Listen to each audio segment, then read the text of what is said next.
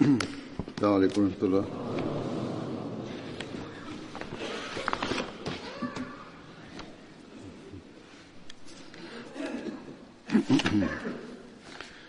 أشهد أن لا إله إلا الله وحده لا شريك له وأشهد أن محمدا عبده ورسوله أما بعد فأعوذ بالله من الشيطان الرجيم.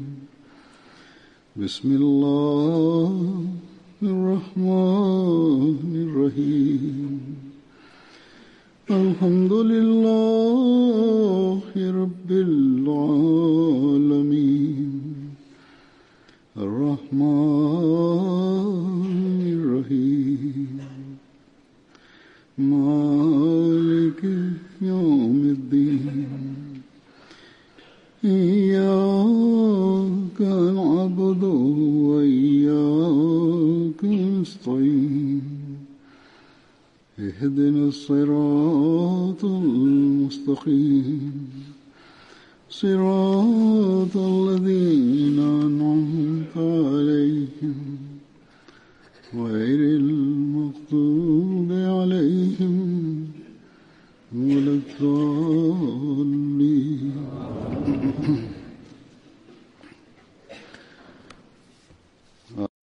Pour le sermon d'aujourd'hui, j'évoquerai quelques compagnons du saint prophète Mohammed sallallahu alayhi wa sallam ayant participé à la bataille de Badr.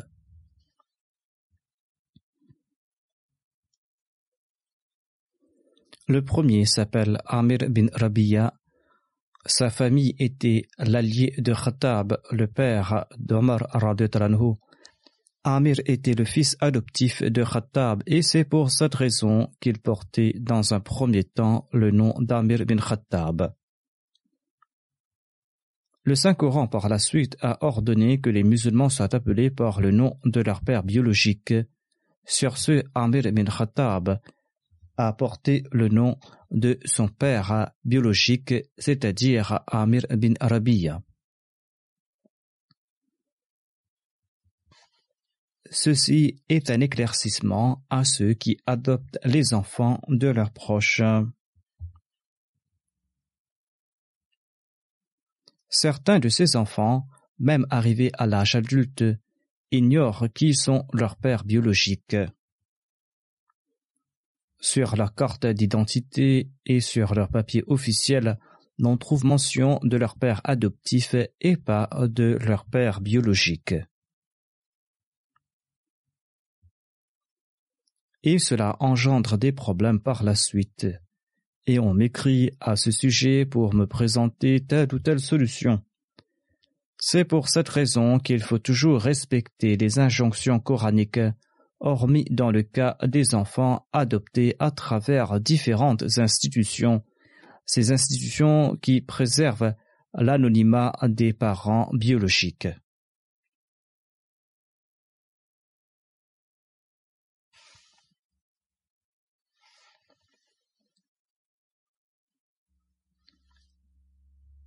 Après cette explication, je présente d'autres points concernant Amir bin Arabiya. En raison de cette alliance, Omar et Amir bin Arabiya étaient de très bons amis jusqu'au dernier moment. Amir bin Rabiya avait embrassé l'islam au tout début. À l'époque où il avait embrassé l'islam, le saint prophète Mohammed lui n'avait pas encore choisi Dar e Arqam comme lieu de refuge. Amir bin Rabiya et son épouse Leila bint Hasma se sont rendus en Abyssinie. Par la suite, ils sont retournés à la Mecque avant de se rendre à Médine. L'épouse d'Amir bin Rabiya était la toute première musulmane à émigrer à Médine. Amir bin Rabiya avait participé à la bataille de Badr et à toutes les campagnes menées par le saint prophète Mohammed lui. Il est décédé en l'an 32 de l'Égypte et il appartenait au clan Hans. Amir bin Rabia relate qu'il avait entendu le saint prophète Mohammed déclarer Lorsque vous voyez un convoi mortuaire et que vous ne souhaitez pas l'accompagner, vous devez quand même vous mettre debout jusqu'à ce que le convoi traverse devant vous, jusqu'à ce que le convoi vous laisse derrière ou que la dépouille soit déposée. Abdullah bin Amir relate que son père Amir s'était mis debout en prière à l'époque où régnaient des dissensions au sujet du calife Othman. Les conflits avaient commencé à l'époque et les gens se moquaient du calife Othman. Amir bin Rabia s'est couché après la prière et dans un songe, on lui a dit de se réveiller et d'implorer Dieu afin qu'Allah le protège de ce conflit. Afin qu'Allah le protège de ce conflit contre lequel il a préservé ses serviteurs choisis. Amir bin Rabia s'est levé, il a prié par la suite, il est tombé malade. Et ainsi, il n'a pas pu sortir de chez lui. Et c'est sa dépouille mortuaire qui est sortie de sa maison. C'est ainsi qu'Allah l'a préservé de ses troubles. Amir bin Arabia relate J'avais accompagné le saint prophète Mohammed lui lors d'une tawaf de la Kaaba. Le lacet d'une chaussure du saint prophète lui s'est cassé je lui ai demandé de me l'offrir afin que je puisse réparer euh, cette chaussure. Le saint prophète a déclaré En ce cas, je vais préférer ma personne à autrui, et c'est là quelque chose qui me déplaît. Ainsi donc, le saint prophète Mohammed lui était très particulier à ce propos. Il préférait accomplir de ses mains toutes les tâches qui lui revenaient. Amir bin Rabia avait réservé un très bon accueil à un invité et il avait intercédé en sa faveur auprès du saint prophète Mohammed L'invité est retourné chez Amir bin Rabia et il lui a dit J'ai demandé au saint prophète Mohammed lui de m'offrir la meilleure vallée de l'Arabie tout entière. Le saint prophète Mohammed lui m'a offert euh, cette vallée je souhaite à présent vous offrir une partie de cette vallée afin qu'elle vous appartienne et afin que vous la léguiez à vos enfants après vous. Amir bin Rabi a répondu Je n'ai point besoin de ce bout de terrain, car aujourd'hui la sourate qui a été révélée nous a fait oublier le monde. Cette sourate se lit ainsi.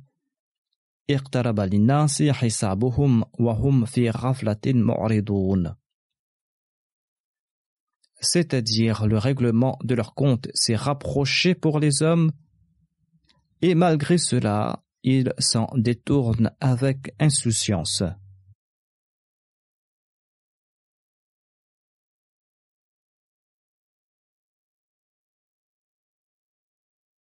Telle était la crainte que ressentaient ces étoiles étincelantes du saint prophète Mohammed. D'ailleurs, c'était ces gens-là qui préféraient la foi à ce monde. Amir bin Rabia relate que Zayd bin Amr a dit Je me suis opposé à ma nation et j'ai suivi la religion d'Abraham.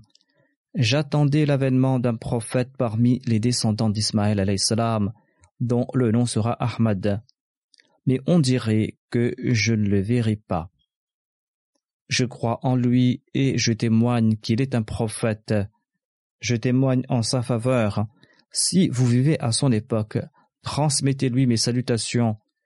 Je vous mentionne ces signes qui ne vous seront pas cachés. Il ne sera ni grand ni petit. Ses cheveux seront abondants, il aura les yeux rouges en permanence, et entre les deux épaules, il aura le sceau du prophète. Son nom sera Ahmad. La Mecque sera le lieu de sa naissance et de son allégeance. Ensuite, son peuple l'enchassera et son peuple détestera son message. Il partira ensuite vers Yathrab.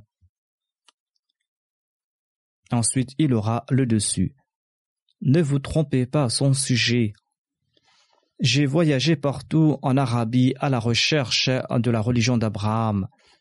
J'ai questionné juifs, chrétiens et adorateurs du feu.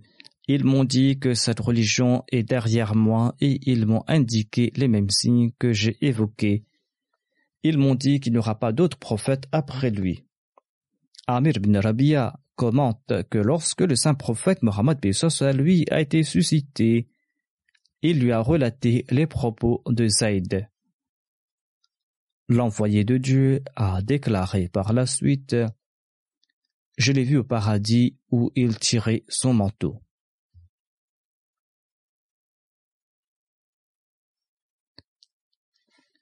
Affirmer qu'il n'y aura pas d'autre prophète ne signifie pas que la prophétie d'un prophète ummati faite par le saint prophète Mohammed soit lui est fausse. Le saint prophète soit lui est le dernier prophète de loi. Personne n'apportera de nouvelles charia. Un prophète subordonné au saint prophète, quant à lui, sera suscité. C'est ce que nous enseignent les hadiths et le Saint Coran. Le saint prophète Mohammed lui a établi un lien de fraternité entre Amir bin Rabia et Zayd bin Munthir. Amir bin Rabia est décédé quelque temps avant le martyr du calife Othman.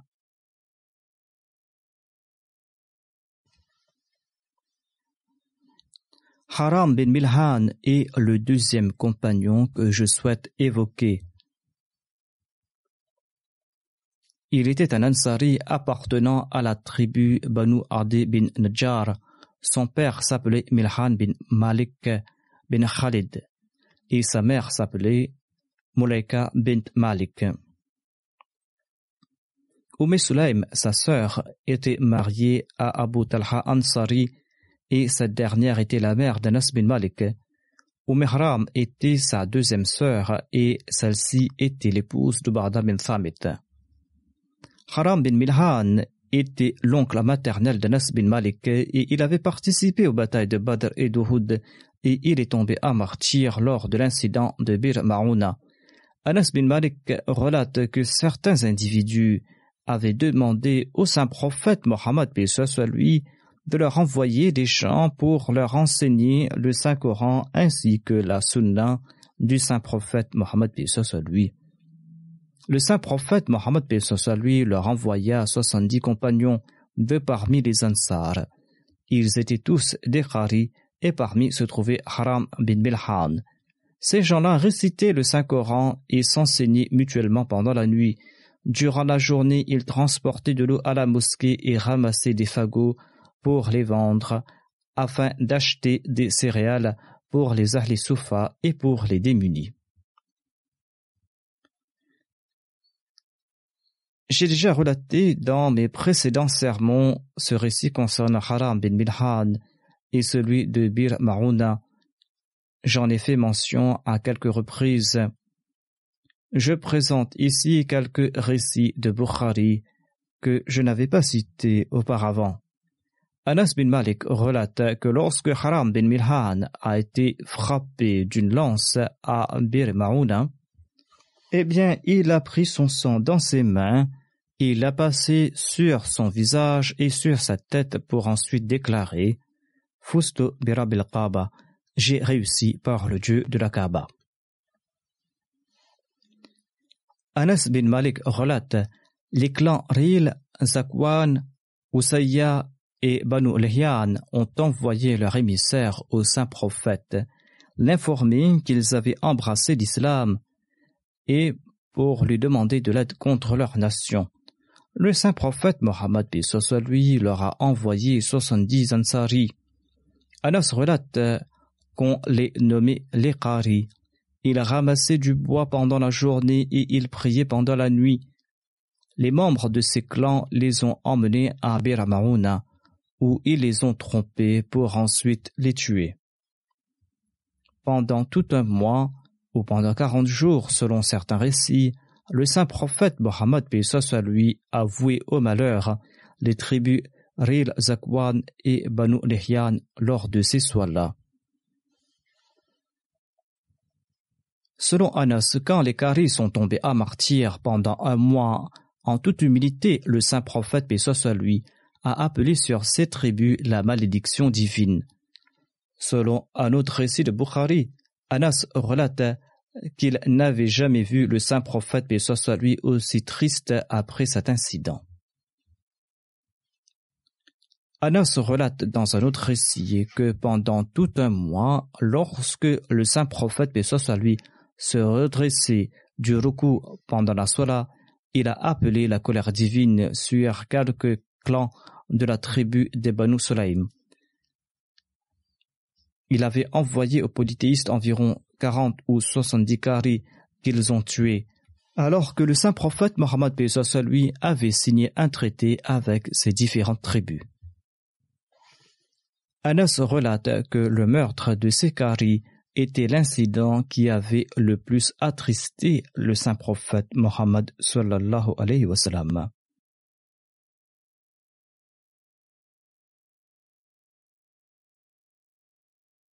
Selon Ibn Hisham, Jabbar bin Salma était présent avec Amir bin Tufail à Bir Il a embrassé l'islam par la suite et il relate en ces termes la raison de sa conversion.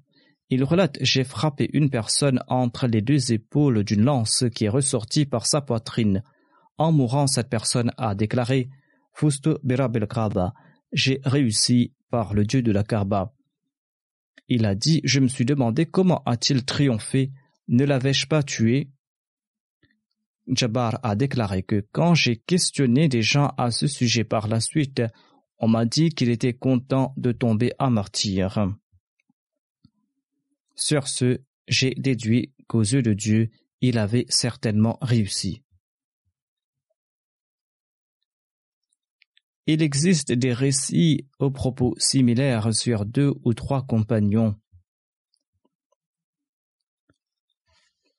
Mériter le plaisir de Dieu était leur unique objectif le succès matériel n'était pas leur objectif, et c'était pour cette raison qu'Allah a annoncé qu'il était content d'eux.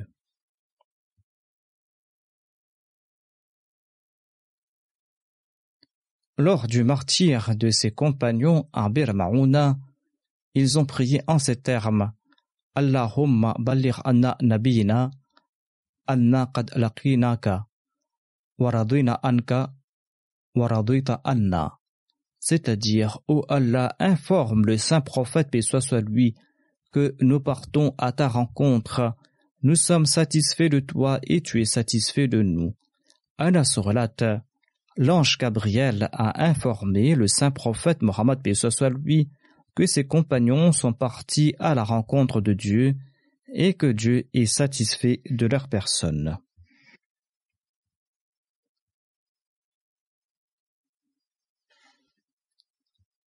Mirza Bashir Ahmad Sahib relate que l'incident de Bir et de Raji démontre l'inimitié extrême que nourrissaient les tribus arabes à l'endroit de l'islam et de ses suivants. Ils n'avaient aucun scrupule à recourir aux plus vils mensonges et aux plus viles tromperies. Les musulmans, en dépit de la grande vigilance, en raison de la honnêteté de croyants, étaient parfois victimes de leurs pièges. Ses compagnons, qui ont été tués, avaient mémorisé le Saint-Coran. Ils passaient leur temps à prier dans un coin de la mosquée, à se souvenir de Dieu. Ils vivaient dans le dénuement. Des infâmes les avaient invités sur leur terre pour qu'ils leur enseignent les préceptes de la religion. Or, quand ils se sont présentés en tant qu'invités sur leur terre, eh bien, ces clans les ont tués sans aucune pitié. Cet incident avait fort attristé le saint prophète Mohammed. Cependant, il n'a pas pris les armes contre les tribus coupables de ces exactions à Raji et à Bir pendant trente jours, tous les matins, lors de la prière, en larmes, le saint prophète Mohammed lui a appelé sur les clans Rir Zakwan, Asiya et Banu à la colère divine en ces termes. Il a pris en ces termes, Ô notre Seigneur, aie pitié de nous et arrête les mains des ennemis de l'islam, ces ennemis qui veulent effacer le nom de ta religion et qui font couler le sang des musulmans innocents de manière impitoyable. Aujourd'hui encore, il est essentiel d'implorer l'aide de Dieu à travers la prière afin d'arrêter la main de l'ennemi. C'est Allah lui-même qui arrêtera ces gens et c'est lui qui nous facilitera la tâche. Saad bin Khawla était un autre compagnon du saint prophète Mohammed Selon certains récits, il était l'esclave affranchi d'Abi Roham Abdul Rizza Amri. Il était parmi les tout premiers musulmans et il s'était exilé en Abyssinie à deux reprises. Saad bin Khawla avait logé chez Kulthum bin Hadam quand il est parti à Médine. Selon Ibn Ishaq, Moussa et Ruba, Saad bin Khawla faisait partie de ses compagnons de Badr. Il avait 25 ans lorsqu'il avait participé à Badr et il était présent lors des batailles d'Uhud du Fossé et lors du traité de Hudaybiyah. Saad bin Khawla était le mari de Subayya Aslamiya et il est décédé lors du pèlerinage d'adieu du saint prophète Mohammed Son enfant est né quelque temps après son décès. Le saint prophète Mohammed lui a conseillé à sa veuve Tu peux te marier avec la personne de ton choix après la naissance de cet enfant. Tous les biographes, hormis Tabari, affirment que Saad bin Khawla est décédé lors du pèlerinage d'adieu. Selon Tabari, il serait décédé avant cet événement.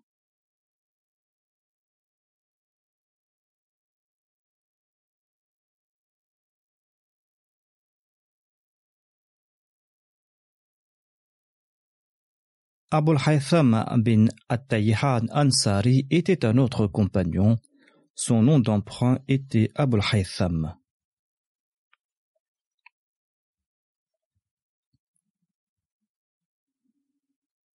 Sa mère s'appelait Layla bint Atik et appartenait à la tribu Bali.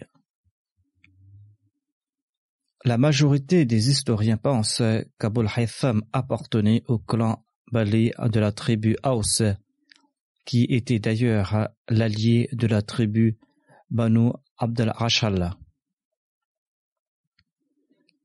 Selon Muhammad bin Omar, Abul Haytham unissait l'adoration des idoles avant l'avènement même de l'islam. Il n'adorait pas les idoles avant l'avènement de l'islam. Assad bin Darara et Abdul Haytham croyaient en l'unicité de Dieu et ils étaient parmi les tout premiers Ansari ayant embrassé l'islam à la Mecque. Selon certains, avant le premier serment d'Aqaba, Assad bin Darara et six autres personnes sont retournés à Médine après leur conversion à la Mecque ils ont invité Abul Haytham à l'islam. Étant donné qu'il était en quête de la vraie religion, il a embrassé l'islam sur le champ. Il était dans la délégation présente lors du premier serment à Aqaba. Une fois à la Mecque, il a prêté le serment d'allégeance sur les mains du saint prophète Mohammed sallallahu Bashir Ahmad Zab dans sa Sirat Khatam Nabiyin relate ce qui suit à ce propos. Le saint prophète, paix soit lui, a rencontré quelques individus dans une vallée de la Mecque. Ils ont informé le saint prophète à propos de Yasrab et ils lui ont prêté le serment d'allégeance. Ce serment était la première brique de la fondation de l'islam à Médine. Étant donné que le djihad par l'épée n'était pas encore obligatoire, les conditions de ce serment d'allégeance étaient similaires à celles concernant les femmes, après la promulgation du djihad, c'est-à-dire que les nouveaux musulmans promettaient de croire en l'unicité de Dieu, de bannir le polythéisme, le vol, l'adultère, le meurtre, la calomnie, et d'obéir au saint prophète paix soit lui en toute bonne chose. Après le serment d'allégeance, le saint prophète, paix soit lui, leur a conseillé Si vous respectez ce serment, vous allez mériter le paradis. Si vous flanchez, votre cas sera entre les mains d'Allah. Et Allah vous traitera comme bon il vous semble. Ce serment d'allégeance est connu sous le nom du premier serment d'Aqaba, en raison du lieu où il s'était tenu. Ce lieu se situe entre la Mecque et Mina. Aqaba signifie littéralement une montagne élevée. Abul Haytham était présent avec six individus, euh, six individus qui étaient les premiers à se rendre à la Mecque pour embrasser l'islam. De retour à Médine, ils ont propagé la nouvelle religion. Selon un récit, Abul Haytham était le tout premier Ansari à se rendre à la Mecque pour rencontrer le saint prophète Mohammed lui.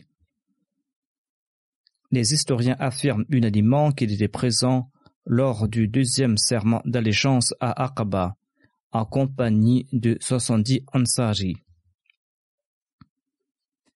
Il faisait partie de ces douze leaders choisis par le saint prophète, paix soit.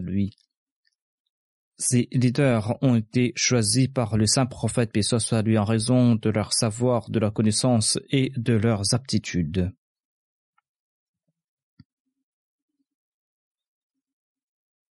Selon un hadith, Abu Haytham a informé le saint prophète, paix soit lui, lors du serment d'allégeance que les Médinois avaient conclu des pactes avec certaines tribus. Après leur acceptation de l'islam et leur allégeance sur les mains du saint prophète, ces nouveaux musulmans suivront le verdict du saint prophète concernant ces traités qu'ils avaient signés dans le passé. Abul Haytham a demandé au saint prophète Mohammed lui, Ô envoyé d'Allah, nous avons à présent établi un lien avec vous. Quand Allah vous accordera son soutien et lorsqu'il vous accordera la victoire sur votre peuple, eh bien, ne nous abandonnez pas pour retourner chez votre peuple et ne vous séparez-vous pas de nous. Tout souriant, le saint prophète, paix soit lui, lui a répondu, Ton sang est le mien, je suis des vôtres et vous êtes miens. Celui qui mènera la guerre contre vous se battra contre moi, celui qui se réconciliera avec vous le fera avec moi. Le saint prophète Mohammed à lui avait établi un lien de fraternité entre Othman bin Marzoun et Abul Haytham après son émigration. Jabir bin Abdullah relate que le saint prophète, soit lui, et un de ses compagnons sont partis à la rencontre de.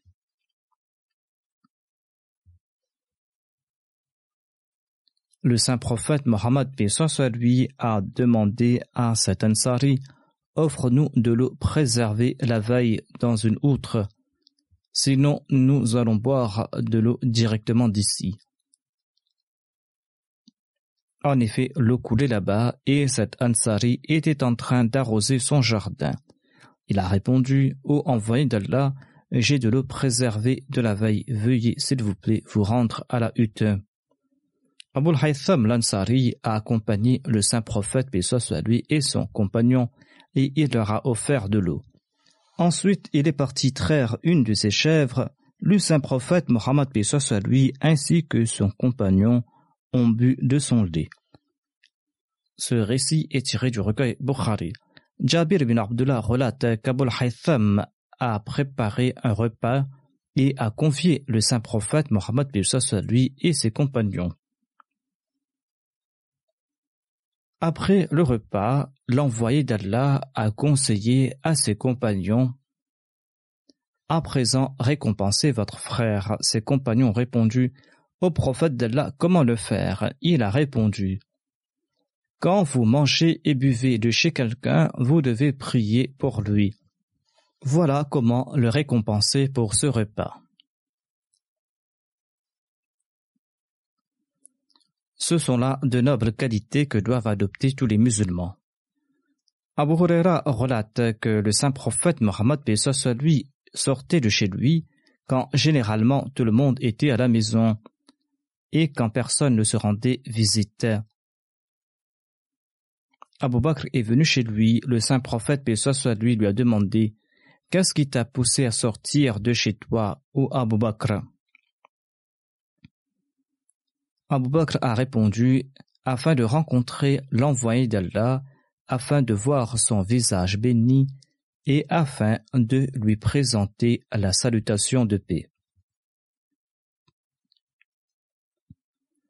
Après quelques instants, Omar aussi s'est présenté, le saint prophète lui a posé la même question, et Omar a répondu C'est la faim qui m'a contraint de sortir au prophète d'Allah. Le saint prophète Mohammed lui a commenté J'ai aussi un peu faim. Ils sont tous partis chez Abul Haytham Ansari, qui possédait beaucoup de chèvres et qui possédait aussi des dattiers. Ne l'ayant pas trouvé chez lui, le saint prophète Mohammed lui a demandé à son épouse où il se trouvait. Son épouse lui a expliqué qu'il était parti chercher de l'eau fraîche et en effet, Abul Haytham est retourné après quelques instants avec une outre qu'il a placée dans un coin pour serrer le saint prophète Mohammed lui, affirmant qu'il était prêt à sacrifier ses biens et ses parents pour l'envoyer d'Allah. Abul Haytham a amené ses trois invités dans leur jardin et il a placé à même le sol un tapis. Il s'est empressé dans son jardin d'où il a rapporté toute une grappe de dattes mûres et vertes. Le saint prophète, paix soit lui, lui a demandé Pourquoi n'as-tu pas choisi des dattes mûres au lieu d'apporter toute une grappe? Abul Haytham a répondu J'ai voulu, ô envoyé d'Allah, que vous choisissiez vous-même les dates de votre choix. L'envoyé d'Allah, Abu Bakr et Omar, en ont mangé, et ils ont bu de son eau. Le saint prophète Pessoa lui a déclaré Par Allah, le jour de la résurrection, vous serez questionné à propos de ces faveurs que sont l'ombre, l'eau et les dates fraîches. Abul Haytham s'est levé pour aller faire préparer le repas. Le saint prophète Mohammed lui lui a conseillé de ne pas égorger une chèvre qui donne du lait. Sur ce, il a sacrifié un chevreau et l'a présenté au saint prophète Mohammed Tout le monde en a mangé. Le saint prophète, soit lui, a demandé s'il avait un domestique. Abul Haytham ayant répondu négativement, le saint prophète, paix soit lui, a demandé de venir le voir quand il aura des prisonniers de guerre. Quand le saint prophète, paix soit lui, a reçu deux prisonniers, Abul Haytham est venu le voir, et l'envoyé d'Allah lui a demandé de faire son choix. Abul Haytham lui a requis de faire le choix lui-même à sa place. Le saint prophète Mohammed lui a déclaré Celui à qui l'on demande conseil est un dépositaire. C'est un point important, c'est-à-dire celui à qui l'on demande conseil doit toujours donner de bons avis. Le saint prophète lui a dit Prends ce serviteur, car je l'ai vu se consacrer à la prière et à l'adoration de Dieu. Parmi les qualités de ce domestique était qu'il se consacrait à l'adoration de Dieu. Il avait la vertu en son cœur. Le saint prophète lui a conseillé de bien le traiter. Abul Haytham est retourné chez sa femme avec le domestique et lui a confié le conseil du saint prophète, puis soit soit lui. Sa femme lui a dit Tu ne pourras pas respecter ce conseil de l'envoyé d'Allah, c'est-à-dire de bien traiter le domestique. En dépit d'être une femme et de n'avoir personne pour l'aider dans ses tâches, son épouse, but des qualités d'une croyante, lui a conseillé d'affranchir ce domestique, car c'était, selon elle, l'unique manière de respecter ses droits. Abul Haytham l'a libéré sur les conseils de sa femme. Telles étaient les qualités de ses nobles compagnons. Abul Haytham a participé à toutes les campagnes menées par le saint prophète de Badr en passant par Uhud et la bataille du Fossé. Après le martyr d'Abdullah bin Rawaha lors de la bataille de Mouta, eh bien le saint prophète Mohammed lui a confié à Abul Haytham la tâche d'évaluer la récolte des dattiers de Khaybar. Après le décès du saint prophète Mohammed, lorsque le calife Abu Bakr a voulu confier la même mission à Abu Haytham, celui-ci s'est excusé. Le calife Abu Bakr lui a rappelé qu'il accomplissait cette mission à l'époque du saint prophète. Abu Haytham a répondu qu'il le faisait certainement et que quand le saint prophète, paix soit lui, le voyait à son retour, eh bien, le saint prophète priait pour lui. En cet instant, Abul Haytham était nostalgique de cette époque et il en était ému. Abu Bakr n'a pas insisté. Abul Haytham avait certes refusé cette mission en raison de sa nostalgie, sinon il était de ceux qui faisaient montre d'obéissance. Si Abu Bakr l'avait ordonné de mener cette mission, il l'aurait certainement accomplie. Le fait qu'Abu Bakr n'ait pas insisté prouve qu'il respectait ses sentiments. C'est pour cette raison qu'il ne l'a pas ordonné d'accomplir cette tâche. Par la suite, le calife Omar a exilé les Juifs de Khaybar et il leur a envoyé Abul Haytham, Farwa bin Amr et Zayd bin Thabit. Il a envoyé ces trois personnes afin d'évaluer le prix des terres euh, des Juifs de Khaybar. Ils ont évalué le prix des dattiers et des terres des gens de Khaybar le calife leur a offert la moitié du prix qui était plus de cinquante mille dirhams. Dans ce cas, Abul Haytham a exécuté cet ordre. Il n'était plus ému car le temps avait passé. Rien ne l'a empêché d'accomplir cette mission.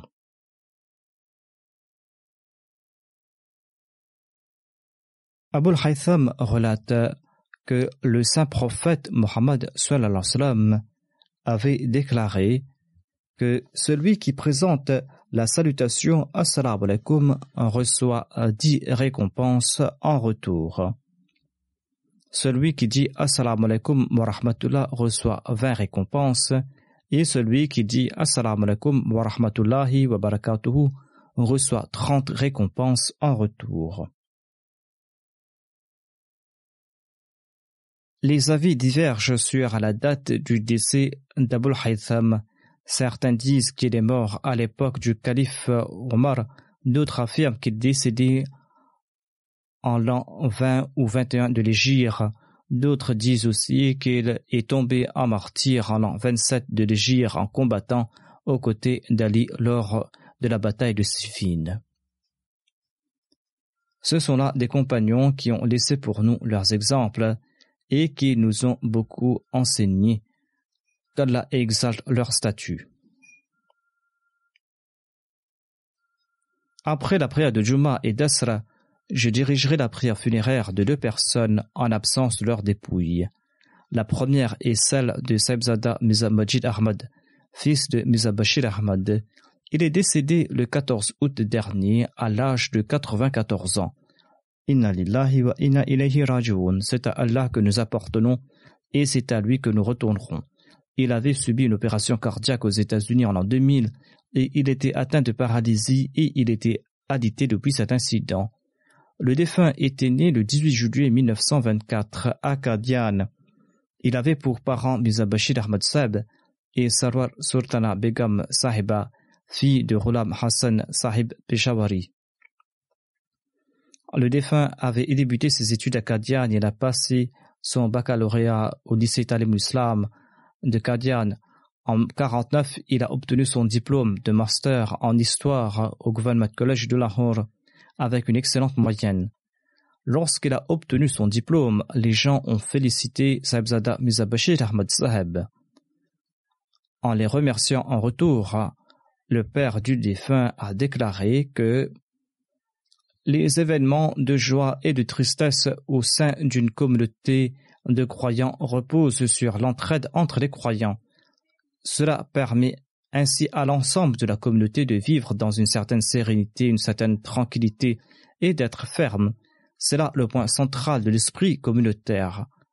En plus de partager ma joie, je demande à mes amis de prier que de même qu'Allah a permis à Majid Ahmad de compléter son éducation académique, qu'il lui permette également d'acquérir la véritable science et qu'il lui permette de conformer ses faits et gestes à ses connaissances, car il s'agit là du véritable objectif de notre existence. Mirza Majid Ahmad Saab a dédié sa vie le 7 mai 1944 pour servir la religion et il a continué ses études en parallèle. En décembre 1949, il s'est inscrit à la Jamatul Mubashirin et il a complété ses études en 1954. Son nikah a eu lieu le 28 décembre 1950 lors de la troisième journée de la Jalsa Salada. Il s'est marié avec Saibzadi Qudsiya Begum Sahiba, la fille de Nawab Abdullah Khan Saheb. Le nikah a été prononcé par le deuxième calife. Sa fille aînée, Nusrat Jehan Sahiba, est l'épouse de Musa Nasir Ahmad Tariq, qui est le petit-fils de Musa Bashir Ahmad. Un de ses fils s'appelle Musa Mahmoud Ahmad et une de ses filles s'appelle Durethamin. Elle est la belle-fille de Mir Mohammad Ahmad Saheb. Musa Ghulam Qadir Saheb le martyr était un autre de ses fils. L'épouse du martyr, qui s'appelle Amtur Nasir, est la fille de Sayyid Mir Daoud Ahmad Saheb. Le défunt a une autre fille qui s'appelle Faiza Saheba. Elle est l'épouse de Sayyid Mudassar Ahmad Saheb, qui a également dédié sa vie.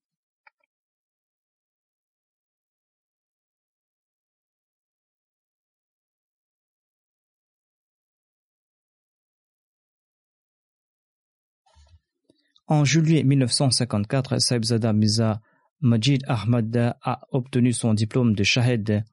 Sa première affectation a eu lieu le 20 septembre au lycée Talem Islam Arabois.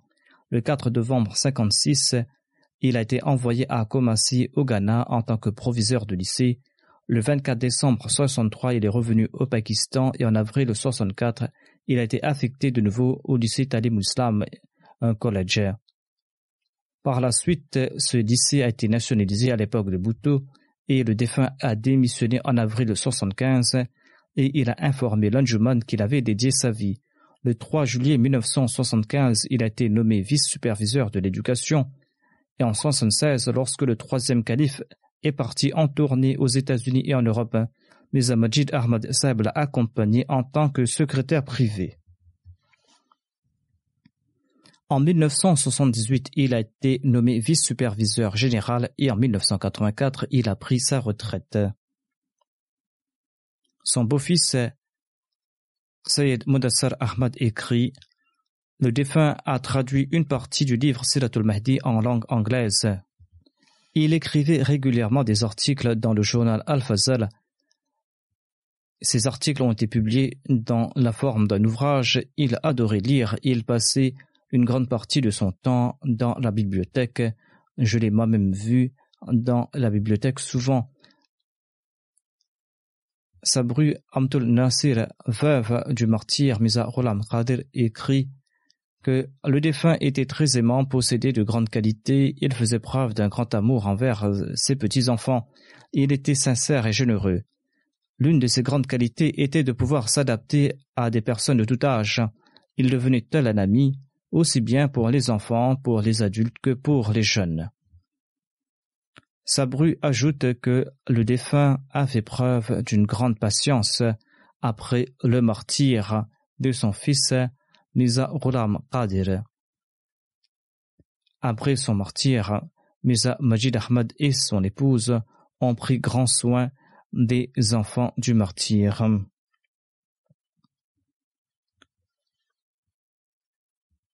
En dépit du fait qu'il était malade depuis une longue période, il a fait preuve d'une grande patience et il était très courageux. Il n'était pas du tout colérique. Le défunt a toujours fait preuve de sincérité dans toutes ses relations. Il prenait aussi grand soin de ses employés. Son gendre, Misa Nasir Ahmad, écrit ceci. Misa Majid Ahmad avait un avis réfléchi sur tout. Ses avis et ses points de vue étaient tranchés et ne suivait pas les opinions reçues en vigueur. Il faisait part de son avis en fonction de ce qui était juste. Qu'Allah fasse preuve de pardon et de miséricorde à son égard, et qu'il permette également à ses enfants de perpétuer ses bonnes œuvres, et qu'il fasse qu'ils soient toujours attachés au califat et à la Jamaat. La deuxième prière funéraire sera celle de Sayyida Nassim Akhtar Saheba, qui était l'épouse de Mohamed Yusuf Saheb. Elle était membre de la Jamaat d'Amba Nouria Sherupura. Elle est décédée le 27 juillet 2018. Inna lillahi wa inna ilayhi raji'un. Elle était la petite fille du compagnon du Messie premier d'Islam, Hazrat Wali Mohamed Saheb, et la fille de Qazidin Mohamed Saheb, après la partition de l'Inde, son père emmena sa famille de Kadian jusqu'à Rabwa. Après son mariage, elle a vécu dans le village Ambanouria, où elle a eu l'opportunité de servir à différents postes au sein de la Jamaat. Elle a servi en tant que présidente régionale de l'Ajna pendant 18 ans. Elle était régulière dans ses prières et ses pratiques religieuses. Elle était soucieuse des pauvres, elle était exemplaire dans son comportement. C'était une dame très simple, humble, et elle était très sincère. Elle lisait régulièrement le Saint-Coran avec sa traduction et elle tentait d'y conformer ses moindres faits et gestes. Elle enseignait la lecture du Saint-Coran aux enfants et de nombreux enfants Ahmadis et non Ahmadis ont appris à réciter le Saint-Coran grâce à elle. Son fils est missionnaire au Mali en Afrique de l'Est. Lorsqu'il a été affecté en Afrique de l'Est, l'épidémie d'Ebola sévissait en Afrique. Anoun Ahmadi a demandé à sa mère pourquoi est-ce qu'elle est en train d'envoyer son fils là-bas en de telles circonstances en raison de cette épidémie. La défunte a répondu aussitôt J'ai dédié mes deux fils pour la cause de Dieu. Ils sont tous deux missionnaires. Je les ai dédiés dans la voie de Dieu après avoir beaucoup prié. Ils appartiennent à Dieu je ne me soucie plus d'où ou comment Allah les fera servir. Je suis fier de voir qu'Allah a permis à mes enfants d'œuvrer dans sa voie. Et je dirai également à mes enfants que si Allah vous a donné l'occasion de servir dans sa cause, ils doivent toujours être fidèles à Allah et à leur waqf. La défunte faisait partie du système d'Al-Wasiya. Son fils Nasir est missionnaire au Mali et son deuxième fils, Ansar Mahmoud, est missionnaire au Pakistan. Son fils, qui est au Mali, n'a pas pu participer à ses funérailles. qu'Allah exalte son statut, qu'il accorde patience aux membres de sa famille et qu'il permette à sa descendance de perpétuer ses bonnes œuvres.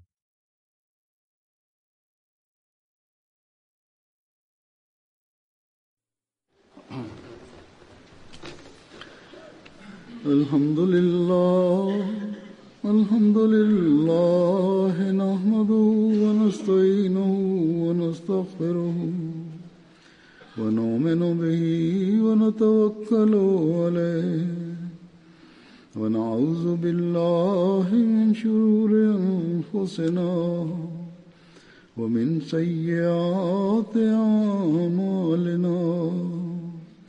من يهده الله فلا مضل له ومن يضلل فلا هادي له. ونشهد أن لا إله إلا الله. ونشهد أن محمدا عبده ورسوله. عباد الله رحمكم الله.